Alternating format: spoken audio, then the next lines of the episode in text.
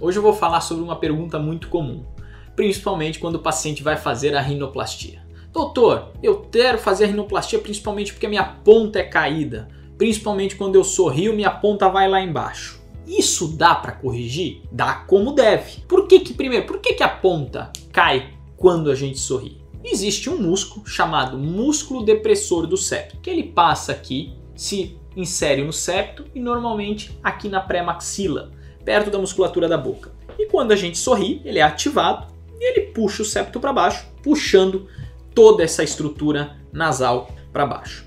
Então, na cirurgia, existem algumas manobras que a gente pode fazer para evitar que esse nariz tenha uma mobilidade inferior. A primeira delas é podemos até ressecar um pouquinho desse músculo depressor do septo, com isso diminuindo a função dele. Outra, o que eu prego bastante na rinoplastia, é estruturar essa ponta principalmente, no meu ver, com um enxerto chamado enxerto extensor septal, de uma maneira que a ponta fique angulada para a posição que a gente quer e praticamente, não 100%, até para trazer naturalidade, imóvel. Ou seja, ela vai ter muito pouca mobilidade inferior.